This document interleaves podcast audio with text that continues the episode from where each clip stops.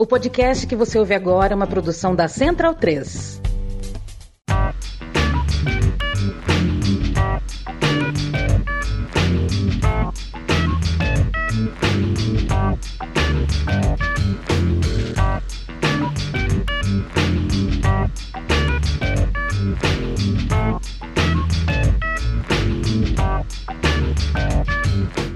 Boa tarde a todas as ouvintes e ouvintes do podcast da Tivela, parceria entre o site especializado em futebol internacional e a nossa produtora de podcasts independentes, a Central 3, começando aqui mais uma edição do Trivela na Copa 2022, é, fechando as oitavas de final do, do atual Mundial e dois jogos com emoções distintas, né? Inclusive, se me falassem os placares dos jogos antes deles começarem, eu ia inverter os confrontos, pois eu esperava um jogo mais aberto, né, entre Espanha e Marrocos e um jogo mais estudado entre Suíça e Portugal e não foi o que aconteceu. E, bueno, estamos aqui né, com o trio Ternura da Trivela, sempre presente, um convidado é, que volta aqui né, a um podcast da casa, já apresento ele, que está hoje que nem pinto no lixo, né, comemorando aí é, a classificação do seu país, mas abro com o Bruno Bonsante, que é, não, não pôde participar ontem, né, por questões de saúde, já está um pouco melhor e, Bonsa, é, já, já coloco para você aí a, a, tarefa de casa, né? É, já, já lança aí né, a sua, o seu 11 ideal é, das seleções que disputaram as oitavas de final. Vou lançar. Obrigado, Matias. Obrigado. Boa noite a todo mundo. É, só antes, uma coisa que eu achei curiosa também, né? Agora olhando ah, os confrontos definidos das quartas de final, é que foi uma é, uma Copa do Mundo tão cheia de surpresas, né? Tão cheia de zebras na fase de grupos. Aí quando a funila chega nas quartas de final, tá todo mundo que sempre chega, com exceção de Marrocos, que chegou pela primeira vez, mas o resto são seleções que já fizeram final de Copa do Mundo, que é, Brasil, Argentina, França, né? No fim, a Copa, a Copa do Mundo meio que consegue dar um jeito de se manter hierarquizada, pelo menos até certo ponto, é, com uma excepcional exceção que a gente vai conversar sobre daqui a pouco. É, bom, minha seleção da Copa do Mundo, né?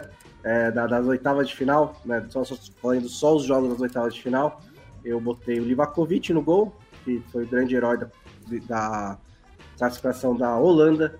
É, na zaga, o Dumfries, da Holanda também. É, não, é da Holanda. O Aguerd, o zagueiro de Marrocos, faz uma ótima Copa do Mundo. É, eu não gostei muito da maioria dos zagueiros, então eu vou com o Pepe, mais pela também uma homenagem a um jogador de 39 anos jogando tão bem. É, e o Blind na esquerda, que também fez um ótimo jogo contra os Estados Unidos. No meio-campo, o Endo do Japão, foi muito bem contra a Croácia. Bellingham e Lionel Messi. E no ataque, Mbappé, Rafinha e Harry Kane. Olha, eu tem, alguns nomes aqui que eu concordo com você, principalmente os dois laterais é, e os dois meias ofensivos, né? Mas eu peguei Bonu, é que assim como o goleiro croata é, decidiu né, a classificação do seu país. A dupla de zaga, para mim, Marquinhos e Thiago Silva, é, nas, duas, nas, nas duas frentes, né? É, eu é, gostei muito também hoje da atuação do Anrabat. Para mim foi o, o, um dos símbolos também da classificação marroquina. Coloco o Paquetá junto, que acho que também está fazendo uma grande Copa. E na frente, né, não, não dá para não escalar o Gonçalo Ramos e o Mbappé, né? Ambos participaram de três gols. O, o Gonçalo Ramos de quatro gols da sua seleção, além de ter marcado o, o 3 e o Mbappé que participou de todos os gols da França, marcando dois. Leandro Stein tirou o mudo, então te passo a palavra. Na verdade, nem, nem mexi direito, mas eu montei a seleção às pressas aqui. Pode ser que eu tenha passado algum nome, mas discordo de vocês quanto aos goleiros. Botei o Alisson, porque na, na bola rolando, o Alisson para mim foi o melhor de, dos goleiros da rodada. Danfres na lateral direita, Thiago Silva e Aguer, baita Copa que ele está fazendo, e Rafael Guerreiro na esquerda. O Ataruendo também, Lucas Paquetá e Jude Bellingham. E aí na frente o Messi um pouquinho deslocado para a direita ali adaptado, Gonçalo Ramos e o Mbappé que, que é impossível, né? E entre dessa vez não, não deu tempo não deu tempo de, de montar o banco, mas fica a minha menção ao Onari também de, de Marrocos hoje, que, que baita atuação e que baita achado de Marrocos, né? Um jogador que ascendeu recentemente na seleção, até escrevi o texto na Trivela sobre ele, né? Tava uma temporada e meia atrás estava jogando na terceira divisão francesa, foi convocado pela primeira vez para a seleção principal em janeiro e aí faz uma baita de uma partida dessa, né? Uma partida completa, dando passe, desarmando, criando jogado. Uma pena que o que o Kedira não, não deu muita ajuda para ele, né? Mas é uma baita partida do, do camisa 8 de Marrocos. Bem, Felipe Lobo aí trajado, né, para quem é, não está acompanhando a live pelo YouTube, está ouvindo a gente pelo feed, com a camisa do Inhoquim, né? Grande Esporte Clube 15 de novembro de Piracicaba, né? É, equipe tradicional aqui do interior paulista, atual campeão da Copa Paulista, né? Acho que é. é. Se, tanto, tantos títulos passaram no ano, eu acho que, que é, é né? Já é, um pouco isso. Boa noite, boa noite a todos, boa noite aos amigos que nos ouvem, que nos assistem aqui. É um, uma grande noite para o Tahá, que tem muito a comemorar. Eu acho que a gente vai falar muito sobre Marrocos. É, e para o futebol mais bonito da Copa, segundo o Luiz Henrique, vai para casa, né? É, e vai para casa sendo o pior, o pior time em campo contra Marrocos. O tempo, assim, ficou com a bola o maior tempo, mas quem teve chance de ganhar o jogo nos 90 minutos foi Marrocos, né? As chances maiores foram de Marrocos. É, se alguém tivesse levado antes dos pênaltis, provavelmente teria sido Marrocos. Então, realmente, uma classificação importante. E lembrar que a Marrocos é a melhor defesa da Copa. Só levou um gol até aqui. E contra. Um gol sofrido. E contra. E contra. e contra. É. Melhor defesa da Copa até aqui também é, celebrar o. Eu não vou. Eu, agora eu fiquei com vergonha de falar o nome Valide Regragui é, do, do marroquino, primeiro técnico africano a chegar no comando de uma seleção africana a chegar às quartas de final da Copa. É bem relevante isso também, né? Todos os outros africanos que chegaram às quartas de final eram dirigidos por estrangeiros, né? Ou pelo menos é, estrangeiros de continente, né? É, é, e o, o Regragui é marroquino e dirige a seleção de Marrocos, chega às quartas de final e quem vai duvidar de que mais Marrocos pode fazer na Copa, né? Bem, estamos então aqui falando com o Tahá Chatouac, é, que está concedendo aí um, um, um, tempo de suas merecidas férias, né, é, para falar conosco.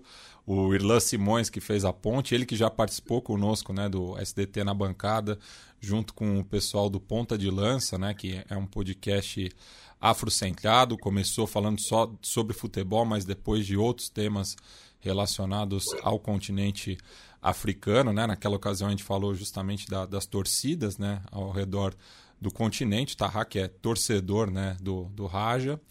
É, e Taha, é, desculpa a indiscrição, mas de que ano você é? De que ano você nasceu? 90. É, 90. Então você, é a primeira vez né, que você está vendo a seleção marroquina disputando né, o, o, os playoffs da Copa do Mundo e já chegou chegando, né? Aí, é, nas quartas de final e sonhando né, com, com, com ir além. Então que, queria que você é, dividisse um pouco né, com, com, com, conosco aí é, é, esse, essa, esse sentimento todo é, e a festa né, que está acontecendo no norte da África, no Oriente Médio e boa parte da Europa também, já que a comunidade marroquina está espalhada aí. Né? Então, bem-vindo e a palavra é toda sua.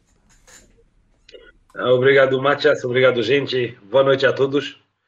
Uh, então, muita, muita alegria, também misturada com nenhum marroquino está está acreditando agora o que está acontecendo, na verdade, porque uh, se tivesse que jogar esse jogo uh, dez vezes, eu acho, com, com o sofrimento que os jogadores uh, sofreram, com o ritmo que tinha. Eu acho que essa seria a única vez onde tem que ter essa sorte, essa, esse realismo também, de poder jogar com o seu limite, conhecer o seu limite, conhecer a sua qualidade. E por isso que eu acho que o, o, o Mister, o Ali Draghi, conseguiu fazer unanimidade no, na torcida marroquina porque é, é o primeiro que facilitou a explicação de aspectos técnicos à, à torcida marroquina, ao povo marroquino, marroquino fazer aceitar jogadores como Ziyech e Hakimi defender, que, que tem que correr e defender 90 minutos. Uh, uma coisa que Ziyech historicamente só fez com, com Hervé Renard. Então, muita felicidade. Ao mesmo tempo, uh, estamos dando o direito de, de sonhar com realismo porque agora todo mundo sabe que, que tudo depende da recuperação dos jogadores, que vai, que vai ser muito, muito complicado. E esse aspecto da torcida também é, é, uma coisa que tem chamado a atenção, né? Também uma primeira Copa disputada em um país árabe é, e meio a, a, a torcida local é, abraçou né, a seleção marroquina por conta disso, mas também foram muitos, né? Você vê que tem uma presença maciça, organizada, né? Os cânticos, né? É, acho que as, as duas únicas seleções que estão com esse componente extra-campo são Argentina e Marrocos, né? Porque você vê ali uma, organicidade, né? É, são, são torcedores de fato, né? É, é, quem frequenta a arquibancada semana a semana. Queria que você comentasse um pouco disso, né? Como que foi é, essa mobilização e se já tem né, planos do pessoal é, encarar a estrada aí, né, para pegar a, as quartas de final, se é, vai ter gente que vai, que, que vai chegar agora no Catar, né, porque, enfim, é, é, é um jogo imperdível, né? Na, na, na, verdade, tudo começou com a, a torcida local, a, a, torcida de marroquinos, de marroquinos residentes no Catar, tem uma comunidade do Maghreb bastante importante no Oriente, sobretudo Qatar e Arábia Saudita. Uh, tudo começou ali porque toda a torcida que, que, que, que foi do Marrocos a Qatar uh, tem uma coisa muito engraçada, não tão engraçada para a torcida, mas tem muita torcida que vai, que vai na, no estádio cada semana mas ainda não temos, uh, como Brasil e Argentina, por exemplo, cantos nacionais, cantos da, da torcida marroquina, menos uns, uns cantos uh, tradicionais, históricos, famosos.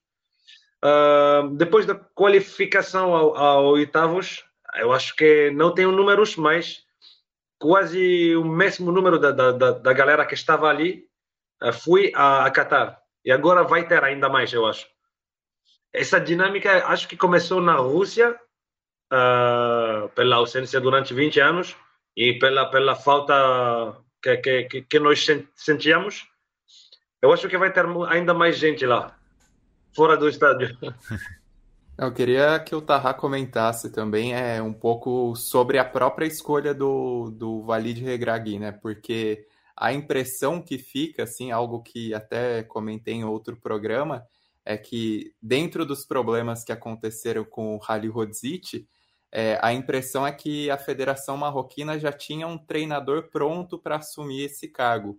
E ainda que ele chegue depois dos jogos contra a República Democrática do Congo, ele consegue adaptar o time muito bem e ter esse time na mão.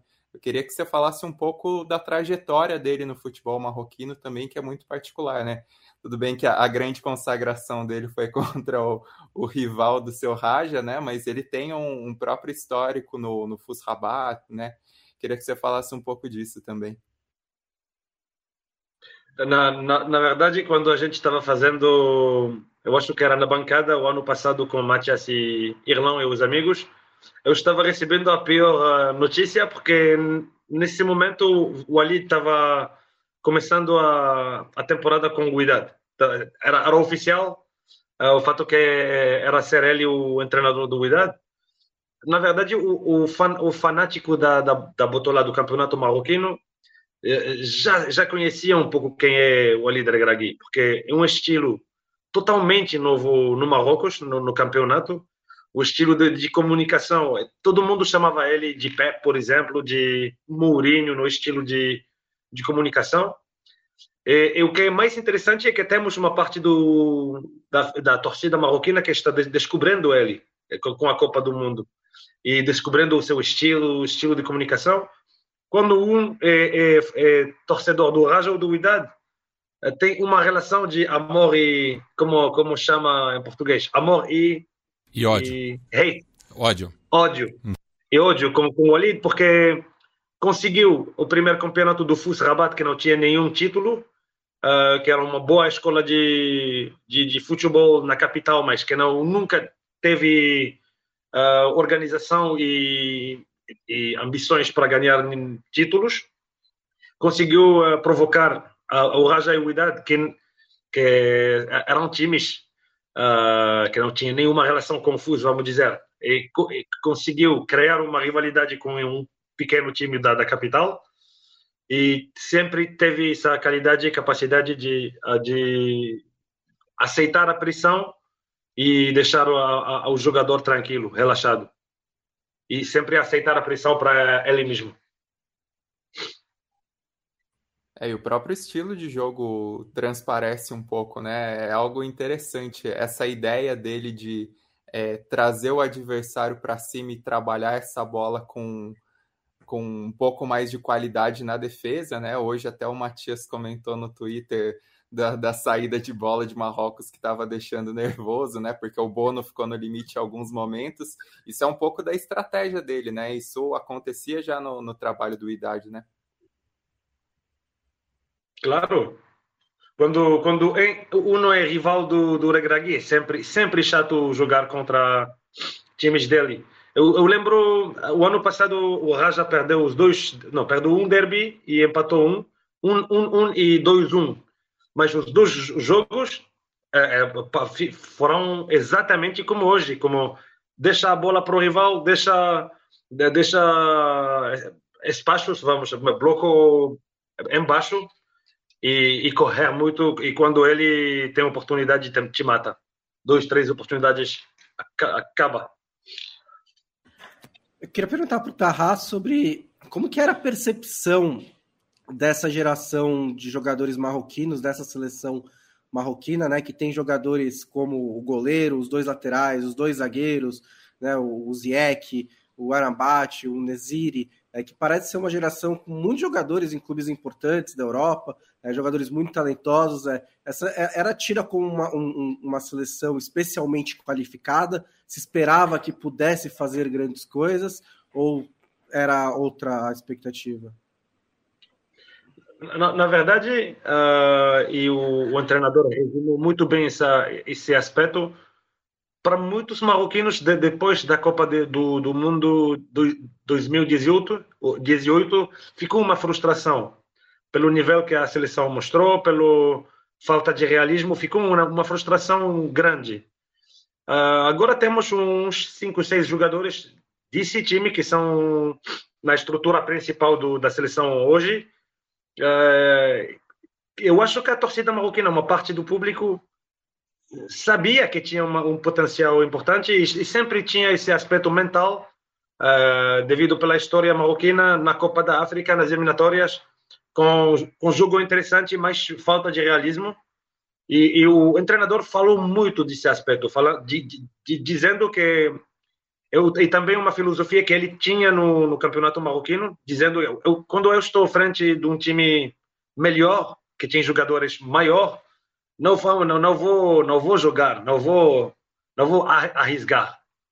Então, com essa geração, uh, o que é mais interessante para mim é ver estrelas uh, fazendo o trabalho defensivo durante duas horas. É que mais me impressionou, me impressionou, eu acho que impressionou muito, muitos marroquinos. É, e tem um, uma noção também em relação ao que tinha em 2018, por exemplo, que Marrocos melhora, né? Se a gente for comparar o elenco de, de 2018 com, com aquele de com, com o atual, né? Porque o, o Bono, por exemplo, era um goleiro reserva, o próprio Hakimi jogou na lateral esquerda, né, na, na Copa de 2018 e foi até um momento importante para ele é, se afirmar que era reserva no Real Madrid para depois estourar no Borussia Dortmund, na Internazionale. Então tem isso também, né? Os fatores eles eles ajudaram a esse time a, a chegar mais maduro. E aí queria que você comentasse também, Tarra, como é que foi a, a discussão em Marrocos sobre a, a demissão do técnico, né? Que o Rally Rodzic conseguiu a classificação para a Copa do Mundo, mas não fez uma boa Copa Africana é, para a federação bancar não só a, chega, a chegada do, do Regrag, mas também para essa volta dos jogadores que estavam afastados, né? O Ziet, o próprio Masrui, o, o Harit, que, que acabou se lesionando, né? Queria que você falasse como é que foi essa percepção da, da demissão antes da Copa e se alguém ainda cita o nome dele depois de tudo que está acontecendo. Uh, então, eu acho que, que a, a, a, razão principal da saída do Vaida Iludzic é, é o Ziyech.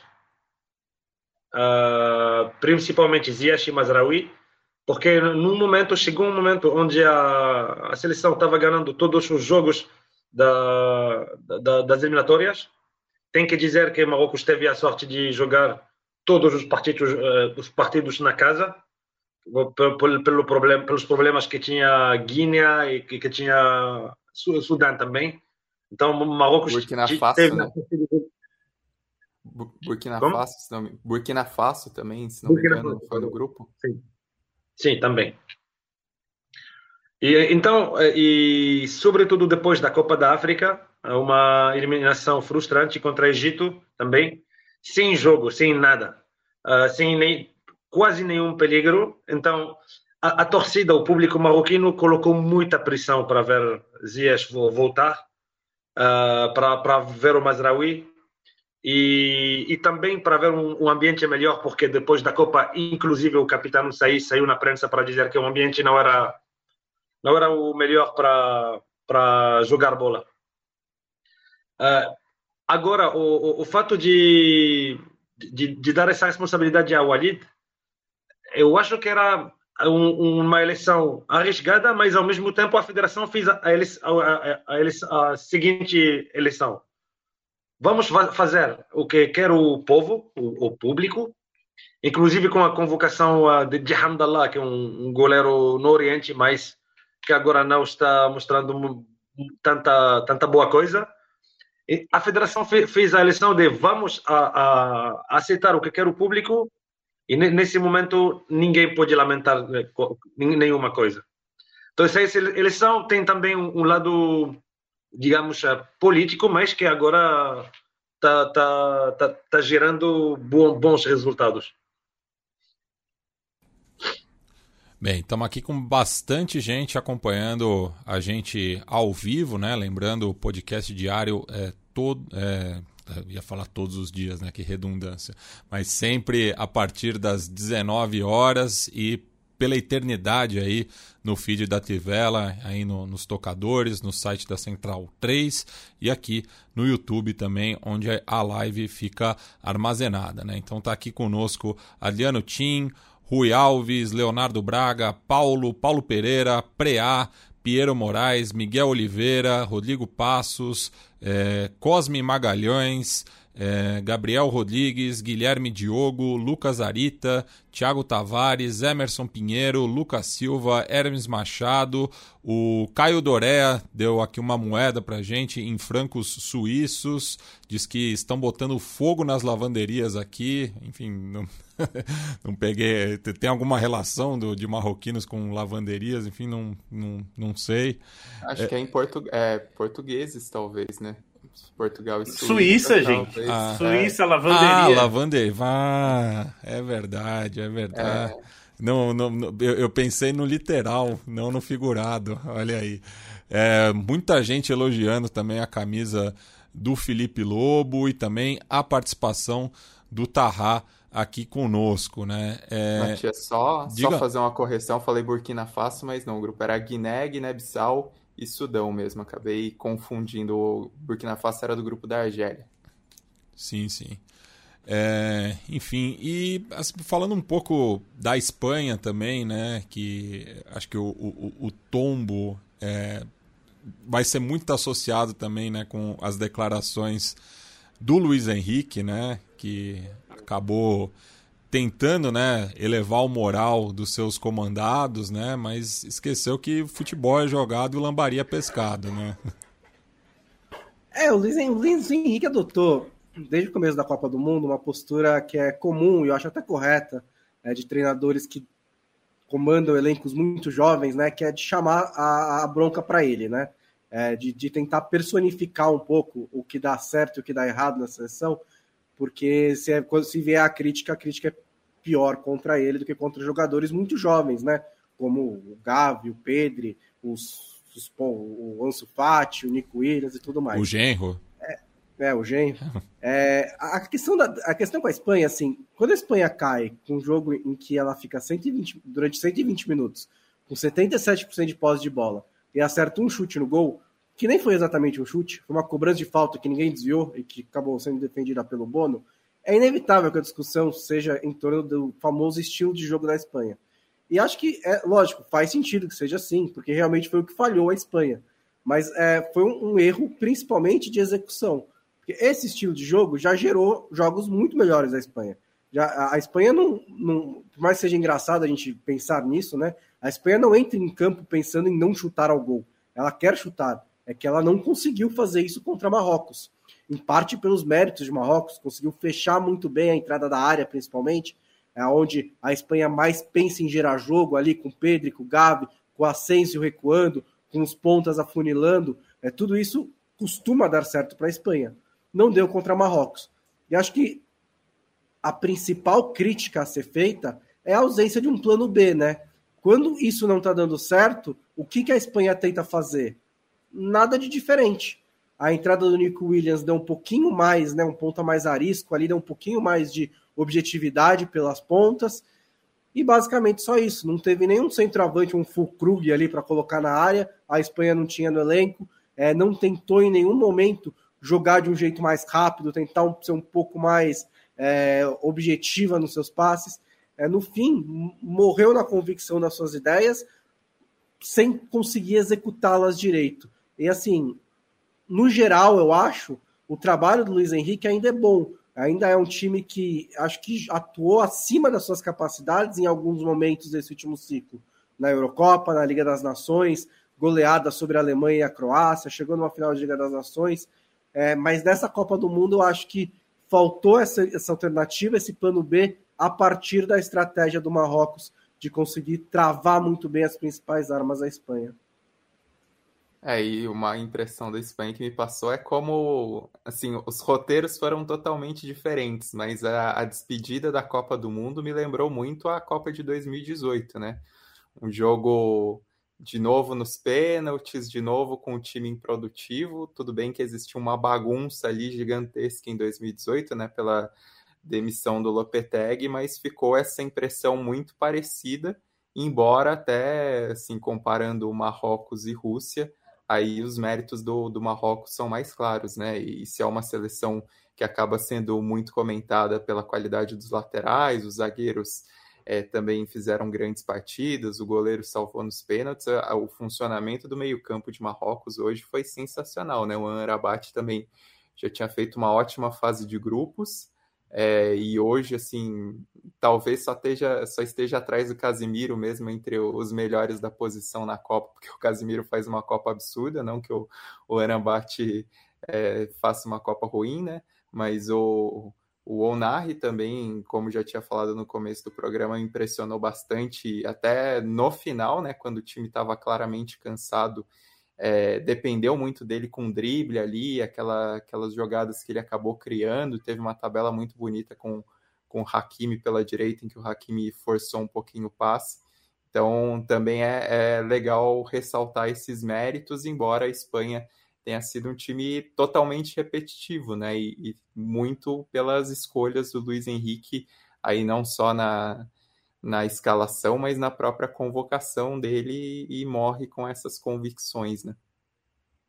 E a insistência com o Ferran Torres também, né? Que eu também sempre achei bem estranha, porque ele não está numa boa fase no Barcelona, foi titular a Copa inteira e não mostrou muito mais do que a gente vinha, vinha vendo, vinha, vinha vendo, é um, um atacante está com uma confiança muito baixa, né? Tem perdido muitos gols e não mostrou muita coisa nessa Copa também.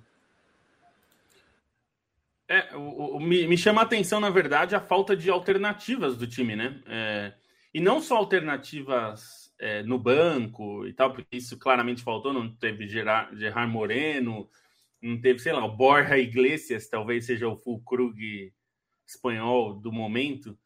É, mas não só isso, é, é, faltou alternativa do time em campo mesmo, porque a gente viu, por exemplo, a, a, Coreia, a Coreia do Sul no momento que tentou retomar ali no jogo depois dos 2 a 0 bateu de longe, entendeu? Vamos, vamos esquentar a mão do Alisson. Faz o goleiro dos caras trabalhar. É aquela, sabe aquela coisa que a gente já viu em vários lugares? Meu, faz o chuta no mesmo que esteja no meio do gol, um chute fácil, mas para o goleiro dos caras trabalhar um pouco. E não aconteceu isso, não teve. A Espanha não, não, não me parece ter aquele desespero de time perdendo time perdendo tem que ter alguma dose de desespero. É, e, e, assim, a sensação que dava era que se fosse para os pênaltis, Marrocos ganharia. Se, porque tava a, a, Marrocos estava confiante no jogo, é, Marrocos criou as melhores chances e, e Marrocos parecia assim é, mentalmente tranquilo em relação à sua ideia do que, do que fazer. Se a gente conseguir ganhar o jogo no tempo normal, ótimo. Se não, a gente vai para os pênaltis. Se tem o, tem um, a gente tem um goleiro bom o suficiente para isso. O Nai Simon não sei se é bom o suficiente. Esse é um ponto também.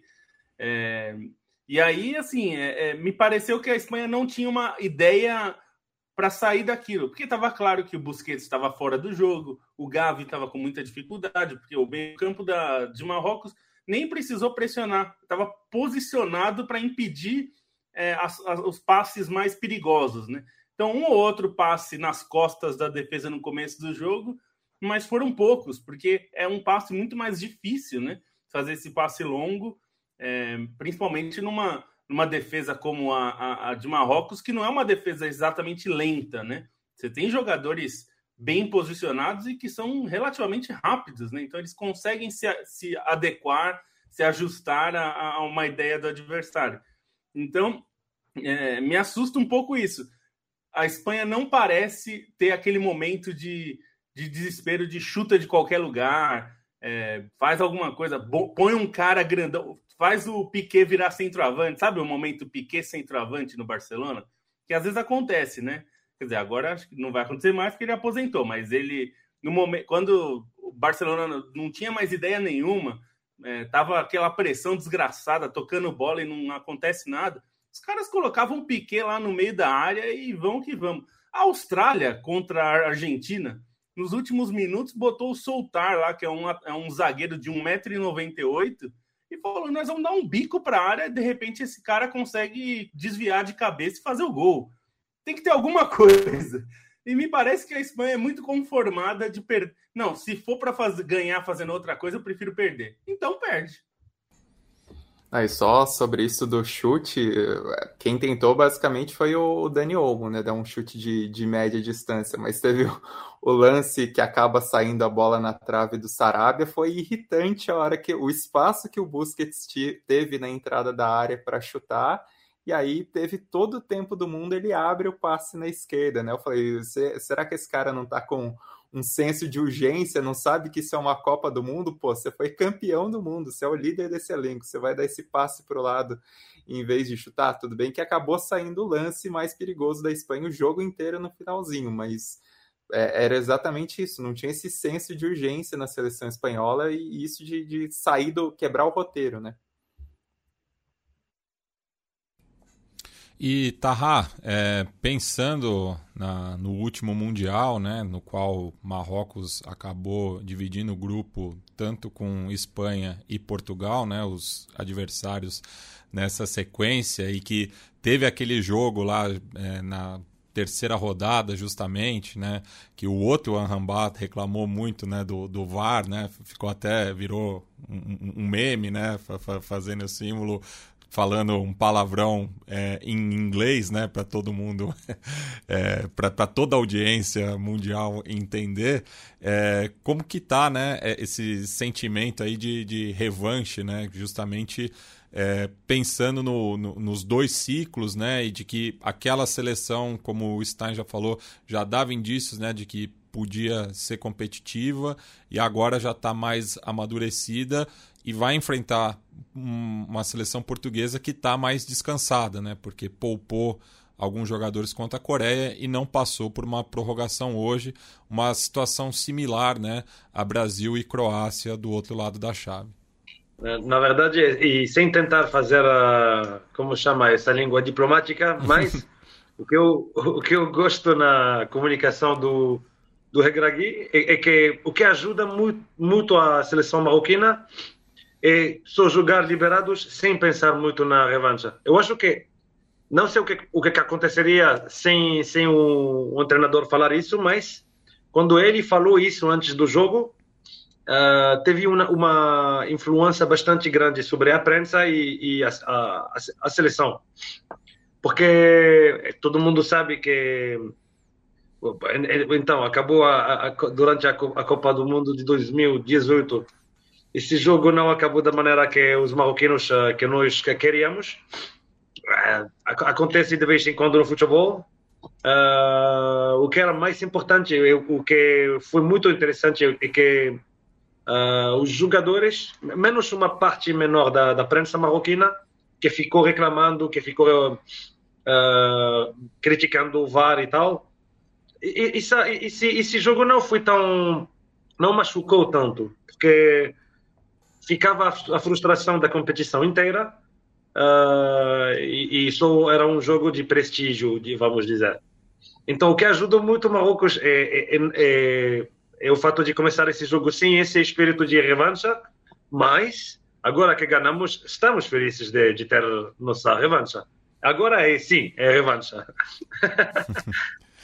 Bem, e... o, caminho, o caminho parece estar se desenhando, né? Às vezes, se passar e pegar a França numa semifinal, ainda tem é, outro aí, tipo de revanche. É, é, é, a Copa decolonial, né? É, aí eu fiquei pensando, afinal, afinal, acho que o Ziet, principalmente, ia gostar de pegar a Holanda, né? Porque ainda mais que ele tem esse sentimento de que ele foi menosprezado na Holanda, que ele foi sofreu discriminação, preconceito. Imagino que se tivesse um caminho perfeito seria a França e depois Holanda, né? E, pro, e, pro e é uma e é uma das comunidades, é uma das maiores comunidades de imigrantes nos Países Baixos, né? Tem muito marroquino, inclusive é, Roterdã, não sei se é o atual prefeito ou o anterior, é de origem marroquina, né? Estamos falando aí de uma das principais cidades holandesas mas tem essa, essa questão também.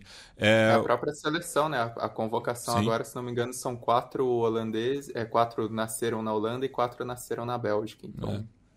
O Diocleciano Granja está é, elogiando o português do camarada Tarrades, que manja muito.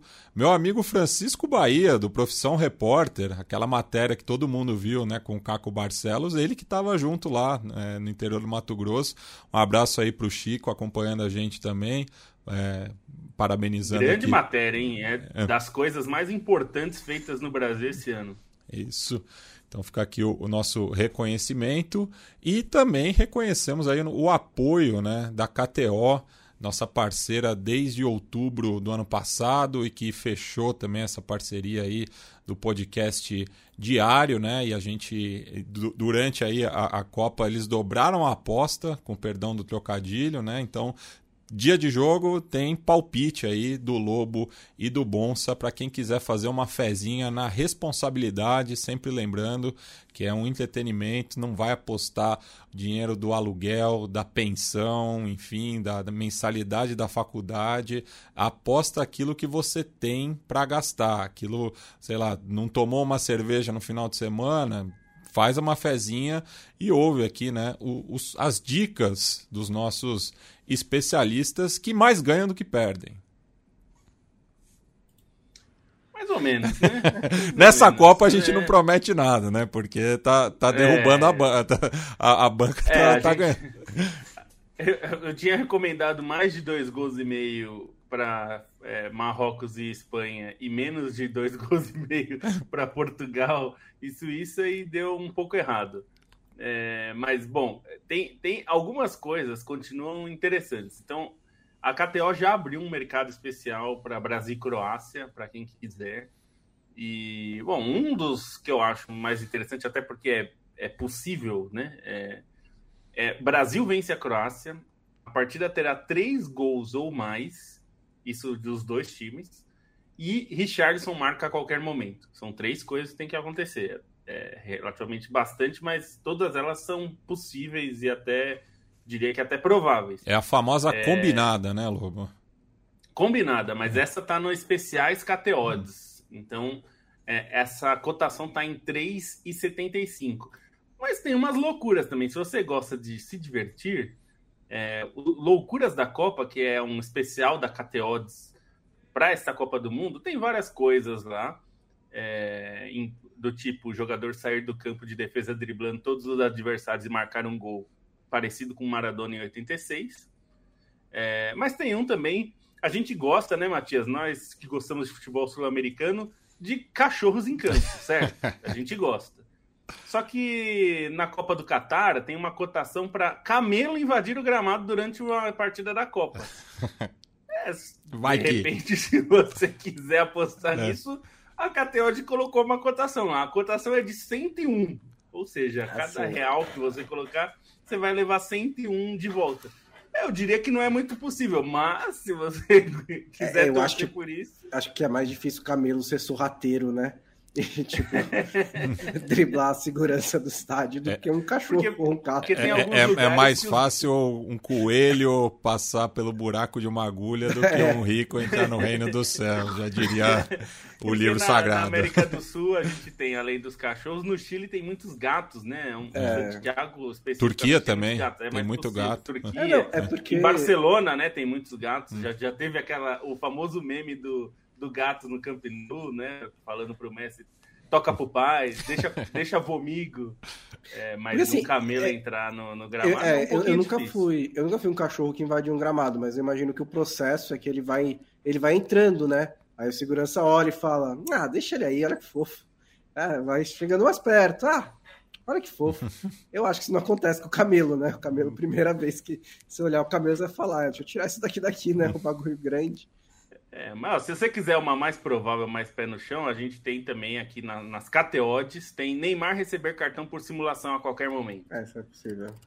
É, tá pagando 3 de cotação. Então fica aí, já tem três coisas aí para você se divertir. É, de repente você aposta no Camelo e fica torcendo para isso na Copa. Às Pode vezes, ser divertido, né? Bom, tem outro Uma corrida de camelo tem, hein? Corrida de camelo tem. É, outro jogo é Holanda e Argentina, né? E a cotação que eu achei mais interessante é o mais de dois gols a 1,77. É, dois gols anula, três gols você ganha. É, porque eu acho assim, não é. É possível que a Holanda vai ficar muito tempo com a posse de bola ali, sem fazer muita coisa.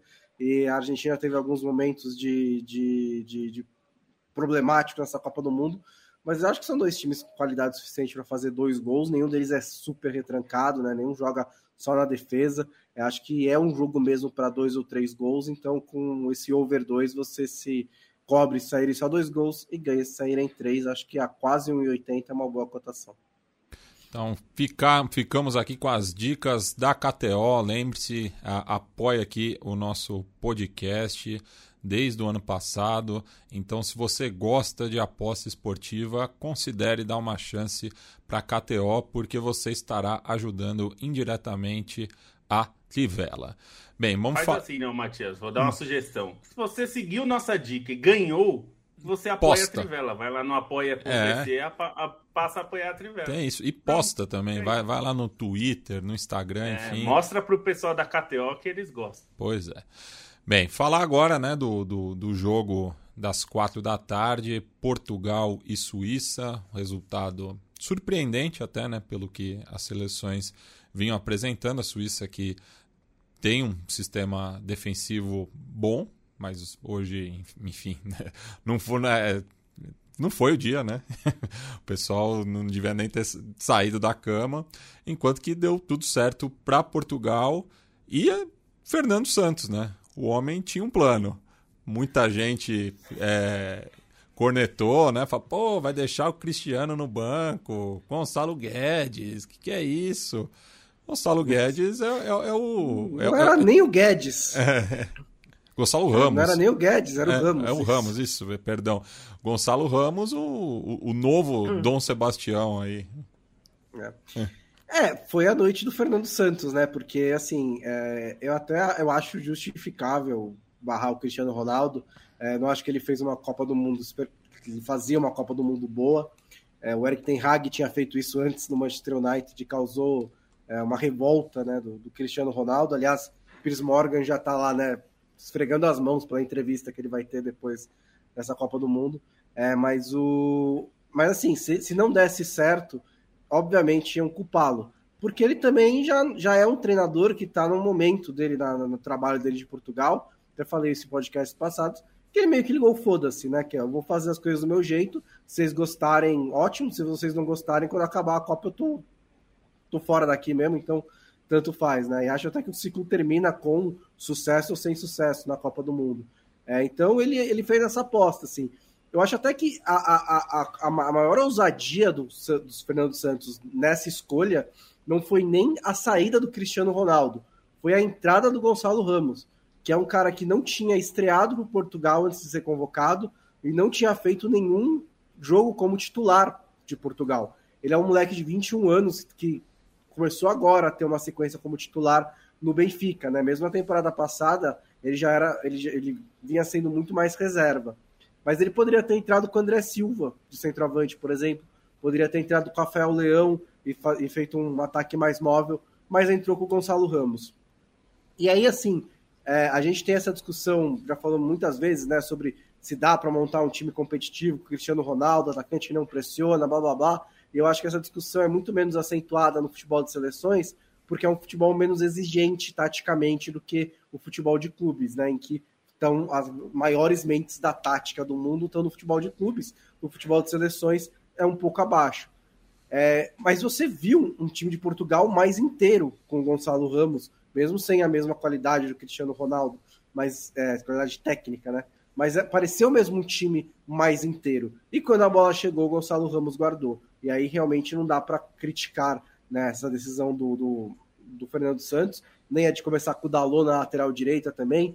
É, a questão do João Cancelo é muito interessante, porque ele é um lateral que se destaca muito jogando pela esquerda, né? E acho que tá faltando, tá, tá fazendo um pouco de falta para ele lembrar como que faz para jogar pela direita. Porque quando ele joga pela esquerda, ele entra como meia, ele a, a, ajuda na construção, né? ele afunila o tempo inteiro. E pela direita, Portugal está ganhando mais com um lateral que vai ao fundo, que tem né, chegada na, na linha de fundo, na ponta, para fazer os cruzamentos, como é o Diogo Dalot. E aí Portugal pegou essa Suíça que não é, assim, a Suíça do ferrolho, né?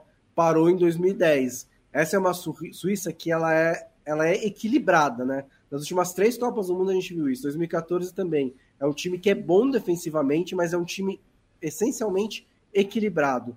É, e mas nesse jogo contra Portugal né, não deu certo. É, tomar um gol cedo é ruim, e aí Portugal tem também muita qualidade para atacar espaço, para né, ampliar o placar quando está na frente, quando consegue pegar os times na transição.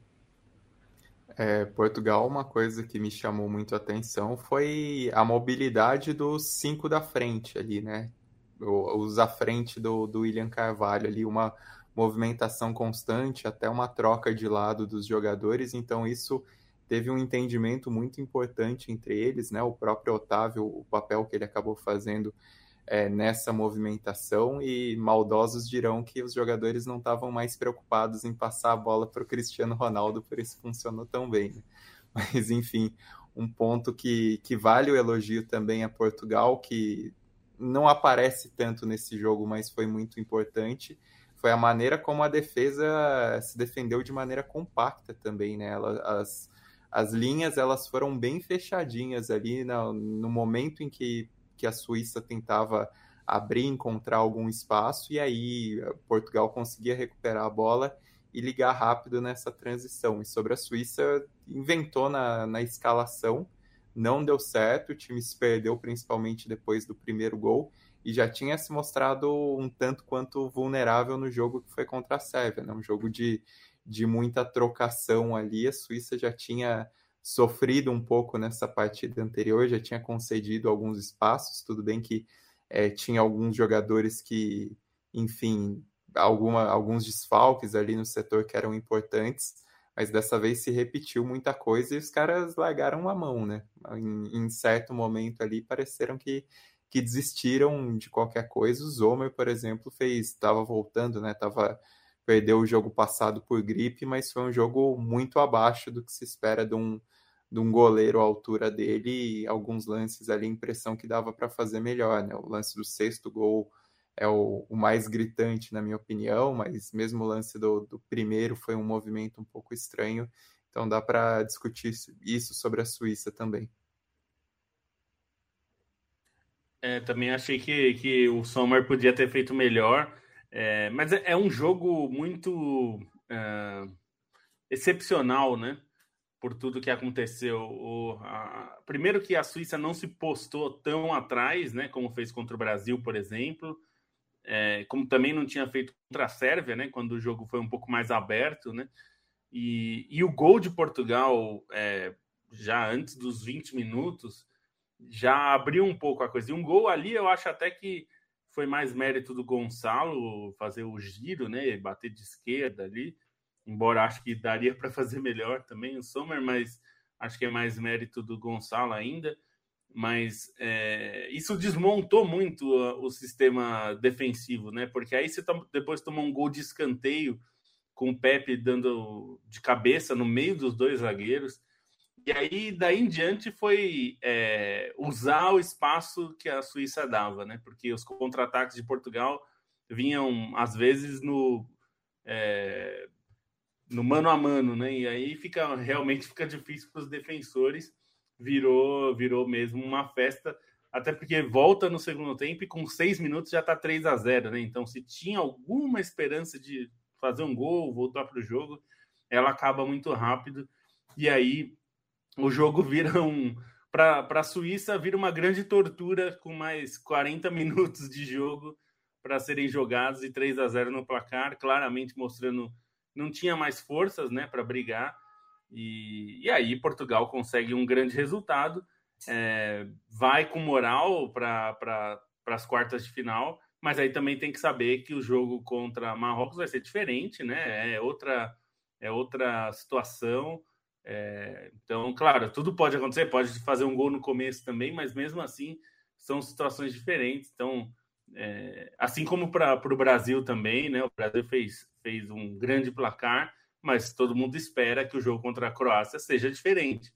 Então acho que Portugal também vai esperar. Acho que a grande, a, a, a grande notícia para Portugal é justamente que se o, o time, é, mesmo que classificasse, mas classificasse sofrendo, é, provavelmente a volta do Cristiano Ronaldo aconteceria sem muita contestação. Com a vitória do jeito que foi, com o substituto dele fazendo três gols e o time é, conseguindo fazer o que fez, é, acho que a batata do Cristiano Ronaldo está assando, né? Aí complicou. Ele vai ter que ficar no banco e vai ter que ser uma arma de segundo tempo mesmo. Ô, Tarra, você acompanhou o jogo de Portugal? Já estava estudando o próximo adversário ou ainda estava celebrando? Como, como, que foi essa, essa mistura aí? Não, fui, vi a metade, a primeira metade, depois saí, depois descobri o, o resultado final como com surpresa, mas uh, ao mesmo tempo é, é, um cenário, é um cenário que, que aconteceu assim. É, então é, é, é, o que o que a mim me assusta mais com com Portugal essa capacidade de alternar. Porque Felipe falou uma coisa muito interessante sobre o, o jogo de, de, de, Espanha de hoje. Não, não alternou entre jogo de entre jogo largo e intervalos. O que me assusta mais no jogo português é essa capacidade de alternar entre jogo largo, intervalos uh, na, nas costas. Isso é muito, muito complicado. É um, é, se eu tivesse que escolher um ponto de, um ponto fraco da, da seleção marroquina é, é, o jogo nas costas. Vimos isso na, nos amistosos antes da Copa, vimos, vimos isso na Copa da África com a, a velocidade do, do Salah. Uh, por isso, Portugal, eu acho que tem muito mais armas do que a Espanha, que vimos hoje, pelo menos. Exato, mas... E sobretudo, ah. sobre, sobretudo, o tempo de recuperação, porque quando quando vamos dizer o Portugal acabou o jogo, entrou num processo de gestão do, do, jogo, do jogo. E que não é o cenário que Marrocos teve para se qualificar hoje. Não, já, já, no, já no intervalo, né? Já tava com a, a perna estava muito mais leve, né? Tipo, para Portugal, pôde fazer a, a, as substituições, né? Enfim, é, vai, chegar fisicamente não tão desgastada quanto o Marrocos, né? A sorte é que o, o, jogo, né, é só no sábado, né? Temos aí cinco dias, né, de é, recuperação, né? Enfim, alguns treinamentos, tudo. É, então vai, vai, ter esse tempinho aí, né? O jogo do meio-dia, né? Lembrando agora as quartas de final, Brasil e Croácia, sexta-feira, meio-dia, Argentina e Holanda às 16 horas, no sábado, Marrocos e Portugal ao meio-dia e França e Inglaterra às 16 horas. Mas temos podcast amanhã. Não é que não é, não é porque não tem jogo que a gente não tem o que falar, né? Afinal, a gente vai começar, né, a, a analisar, né, esses projetar esses confrontos das quartas de final é, a partir de amanhã e quinta-feira, sempre às 19 horas. É, algum comentário a mais, pessoal? Tem algo a Não, ser só, dito ainda? Só para complementar isso que o Tarra falou, é realmente, né, Portugal preocupa até por, pelo recurso individual que pode ter nesse jogo contra Marrocos. E, e algo que, que eu já tinha dito aqui no podcast, a seleção espanhola, para mim, é um monte de jogador nota 7, né? É uma seleção muito linear. Tem o Pedro, que para mim é o, o, com maior potencial de ser craque e, saiu como o melhor da Copa, mas tem é muito jogador numa linha média ali, né? Não, não tem jogador com esse diferencial individual. Portugal mostrou é, ao longo da Copa, né? Mesmo na fase de grupos, quando coletivamente não funcionou tão bem, que tem jogadores individualmente melhores. E nesse próprio jogo contra a Suíça, em que coletivamente funcionou melhor, os caras individualmente renderam ainda mais, inclusive os que são nota 7 de Portugal viraram nota 10 nesse jogo. Né? É, tem, tem um aspecto aqui que levantaram, o Anderson Collins Diamantino levantou sobre o quanto poupar jogadores na terceira rodada ajudou o Brasil, França e Portugal. É, porque ele também comenta que o tempo maior entre a terceira rodada e as oitavas de final se ajudaram é, Inglaterra e Holanda. Olha, nessa Copa que está muito. É, o calendário é muito apertado, os jogos são muito é, sequenciais, né? Então, qualquer dia de recuperação a mais faz diferença, sim. É, e isso a gente. É, a gente consegue ver, né? O, o, quanto Marrocos precisou se esforçar até a última rodada, e aí talvez por isso não tenha tido o mesmo físico no segundo tempo para talvez ganhar o jogo no, no, no, nos 90 minutos. É, a gente viu, talvez a explicação para o Japão passe um pouco nisso também, né? Contra a Croácia, ainda que a Croácia também tenha jogado das três a Vera, né? Mas é, o que a gente viu mais, a, a, Croácia sempre administra no segundo tempo, né? E o Japão normalmente era o contrário, e dessa vez a gente viu o Japão sofrendo. E esses times que pouparam, certamente isso faz alguma diferença. Eu não diria que nenhum dos três ganhou bem por causa disso, mas que isso é um fator e ajudou, certamente ajuda porque no caso do Brasil, jogar na sexta-feira e depois na segunda-feira é uma diferença muito grande, né? Então, não ter jogado na sexta, né? Jogaram os reservas. Então, o Brasil jogou, na verdade, na segunda-feira e depois na outra segunda-feira, né? Então, isso fez diferença, sim, é, para deixar os jogadores mais descansados. É, nenhum, nenhum jogo se explica por um fator só, né? Raramente tem um jogo, a não ser quando é uma falha individual muito grave, é, raramente um jogo se explica por um fator. Esse é certamente um fator, e isso está na cabeça dos treinadores, tanto que é, o Brasil não, não tinha poupado ainda em Copas do Mundo um time inteiro, né? Os 11 jogadores reservas jogando. Isso é algo raro. A França poupou até improvisando, né? Colocando lateral esquerdo, o Camavinga de lateral esquerdo. Então, eu acho que isso vai fazer alguma diferença, assim como eu acho que vai fazer diferença o fato de França e Inglaterra só jogarem no sábado, sendo que eles vão ter um dia a mais, por exemplo, é, do que os, os times que vão jogar na sexta e que jogaram depois deles, né? Então o Brasil jogou depois da França e vai jogar antes da França, para ficar nesse, nesse exemplo, né? Então isso faz alguma diferença, principalmente quando você tem, no caso do Brasil, dois jogadores que voltaram de lesão, né? Então nenhum, eu aposto que nem Danilo e nem Neymar estão é, 100% fisicamente, estão no melhor fisicamente. Eles jogaram dentro de condições adversas. Então, é, esse, é um, esse um dia, por exemplo, é, pode ser o suficiente para recuperar o Alexandro, ou no caso da Inglaterra, tá com jogadores melhores e mais descansados, mais inteiros para jogar. Isso sempre faz alguma diferença numa Copa que normalmente a Copa tem 31 dias, né? É, e essa Copa vai ter menos, tem 28 dias. Então, é, parece pouco, né? Mas um dia ou dois é, num, numa Copa que você joga muito, é, são, os intervalos são muito curtos, né? Se a gente lembrar, a, a, as quartas de final são sexta e sábado e as semifinais são terça e quarta já. Então é, é bem próximo. Se você bobear, de sexta para terça é difícil recuperar, né? Então faz alguma diferença, sim. Isso. Não explica tudo, né? mas faz diferença. E só complementando uma curiosidade que eu tinha levantado no domingo, né, por conta da média elevada de gols, é, esse formato né, de fase de grupos mais oitavas de final começou em 86 e naquela ocasião é, tivemos o recorde estabelecido que nunca foi superado, né, de 26 gols nas oitavas de final, que agora foi superado, né? São 28 gols é, nessas oitavas de final. E uma outra curiosidade que foi apontada pelo amigo Cláudio Arregui é que foram sete gols em cada dia. Né? De, de sábado até terça tivemos sete gols, então 3,5 gols de média por partida.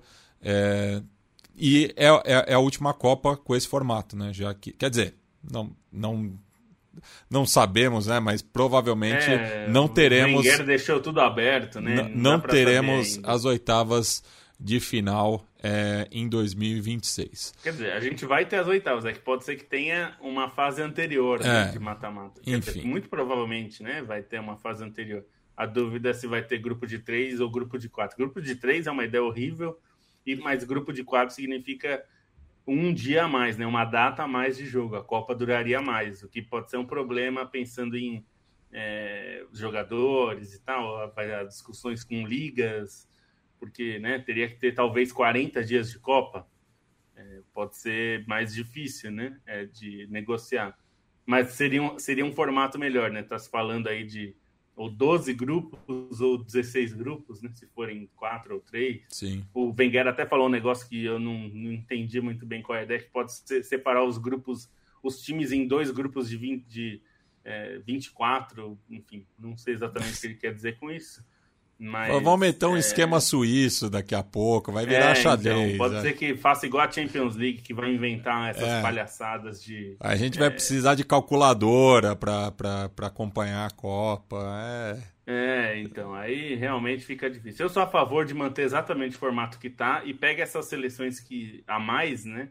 Essas é, 16 seleções a faz mais. Faz uma repescagem mundial. Faz uma repescagem é, dias antes da Copa, faz um mata-mata um dia antes da uh, dias antes, faz uma pré-copa. E aí elimina já. O que não seria uma novidade, uma... né? Teve isso em 34, né? É, acho que foi com, é, com, então. com, os Estados Unidos, se eu não me engano. Estados Unidos e México. É.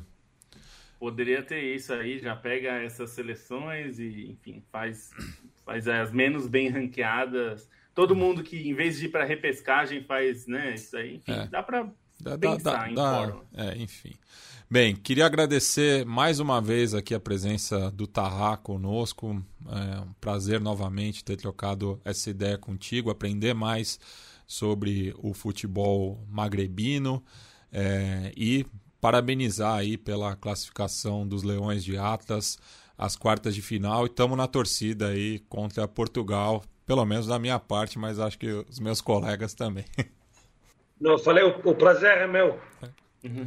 Muito obrigado e, enfim, é, se quiser participar aí depois, no, no, no, no sábado, né? Depois da, da partida com Portugal, as portas estão abertas.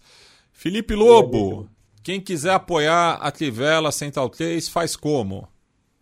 Vai lá em apoia.se barra Trivela, vai lá também em apoia.se barra Central 3, Central 3 com o um número, né? E aí você vai, pode apoiar, escolher um dos planos e nos apoiar. É muito importante que você que está nos ouvindo, nos assistindo, nos apoie para que a gente possa continuar fazendo tudo que a gente faz aqui, porque basicamente é, as nossas equipes são essas que vocês veem, né? Então, tem o Matias, tem o Yamin, enfim, e tem nós aqui na Trivela, e a gente precisa do seu apoio para continuar firme e forte no site, podcast e tudo mais. Então, muito obrigado, até amanhã. Leandro Stein, até amanhã. Até amanhã e pena que o, que o Tarra não mandou uma mensagem para a torcida do Atlético Mineiro, né? Os ouvintes não iam gostar muito. meu pai, inclusive, um é. beijo pro meu pai, é torcedor do Atlético Mineiro. Valeu, gente. Boa noite, até amanhã. Boncinha, melhoras.